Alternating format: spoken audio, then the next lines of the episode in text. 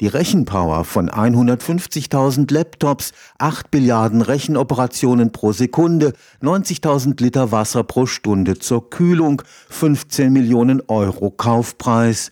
Die Daten des neuen Hochleistungsrechners Horeca am Karlsruher Institut für Technologie sind beeindruckend. Tatsächlich geht heute in den Natur- und Ingenieurswissenschaften nichts mehr ohne Supercomputer der neuesten Generation. Von den hochkomplexen Wettermodellen des deutschen Wetterdienstes bis zu den schier unendlichen Datenfluten am europäischen Teilchenbeschleuniger CERN. Die geballte Rechenpower von Horeca wird so schnell nichts in die Knie zwingen. Am kommenden Freitag wird er feierlich in Betrieb genommen. Wer den Horeca Supercomputer auf dem Campus Nord des KIT besucht, wird von einem erheblichen Lärmpegel empfangen und auch die Größe ist beeindruckend. Früher haben sie ja noch ganze Hallen gefüllt. Das tut unser Rechner tatsächlich nicht, aber er hat doch schon einzelne Schränke, in denen dann so Einschübe sind, wo dann die ganzen CPUs und GPUs drin liegen, aber auch die Festplatten. Und das sind dann schon mehrere Stück, die wir da haben. Das heißt auch eine Gesamtlänge von fast 10 Metern auf einer Gesamtbreite von drei, vier Metern sind dann unsere Schränke mit den ganzen vielen blinkenden LEDs, die man ja auf unseren Bildern öfter sehen kann. Dr. Jennifer Buchmüller leitet den Bereich des Hochleistungsrechnens am Steinbuch Center for Computing.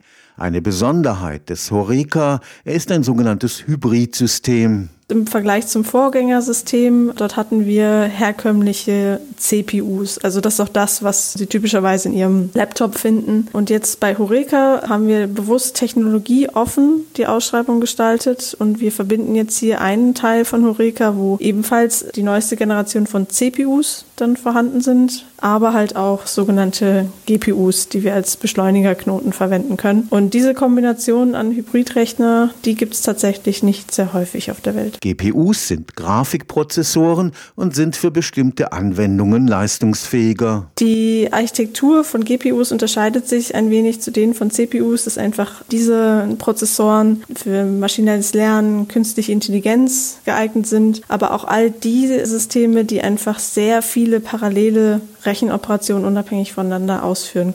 Und so können dann durchaus Anwendungen hervorragend beschleunigt werden, sofern halt genau diese Rechenoperationen auch in der Anwendung dann vorkommen. Der Karlsruher Supercomputer belegt Platz 12 auf der Weltrangliste der energieeffizientesten Hochleistungsrechner. Das Besondere bei uns am Gebäude ist, dass wir den Wasserkreislauf vom Gebäude, das heißt das, was zum Beispiel in die Heizung geht beispielsweise, dass das auch mit dem Wasserkreislauf vom Rechner verbunden ist. Wir können mit 40 bis 45 Grad warmem Wasser unser System kühlen. Dieses warme Wasser läuft dann wirklich über die einzelnen CPUs, GPUs, die einzelnen Kupferröhrchen laufen darüber. Zum Beispiel die CPU erwärmt dann das Wasser weiterhin. Wasser kommt dann aus dem System wieder raus, wird dann zum Beispiel bei uns oben auf das Dach gepumpt und wird dann einzig und allein durch den Wind wieder zurückgekühlt auf die Temperatur, sodass es wieder zurück in das System kommen kann. Und der Vorteil an dem System ist dann zum Beispiel im Winter können wir damit dann auch die Büros heizen heizen. Das Steinbuch Center for Computing des KIT gehört zur Allianz für nationales Hochleistungsrechnen,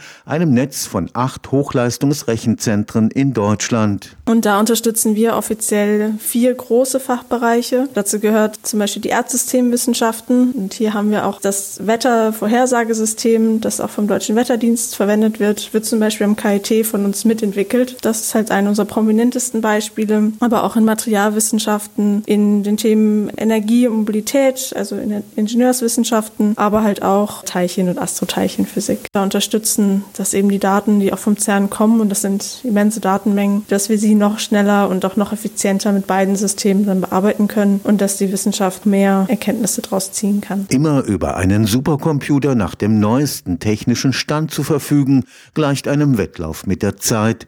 In der Regel ist so ein System durch die Fortschritte der Hardwareentwicklung nach fünf Jahren überholt. fruit. Wenn ich das System vor Horeca, unseren Vor-HLR nehme, der ist dann eben fünf Jahre alt gewesen. Dort hatten wir jetzt zum Beispiel eine Leistungssteigerung um den Faktor 17. Also das neue System ist 17 mal schneller als das alte System. Ob diese Wachstumsrate jetzt für bei uns dann auch weiterhin für die nächsten fünf Jahre gilt, das hängt natürlich davon ab, wie auch die einzelnen Hardwarehersteller jetzt weiter agieren, welche Durchbrüche es da gibt, welche Neuentwicklungen. Und da sind wir natürlich auch sehr gespannt, wie da die Entwicklung eben fortschreitet fortschreiten wird in den nächsten Jahren. Wir betreiben das System durchschnittlich fünf Jahre, vielleicht noch ein paar Monate länger, aber fünf Jahre sind immer so der Richtwert, an dem wir eine neue Ausschreibung dann tätigen. Also wir können uns jetzt schon mal damit beschäftigen, welches System wir in fünf Jahren gerne designen und auch ausschreiben würden. Stefan Fuchs, Karlsruher Institut für Technologie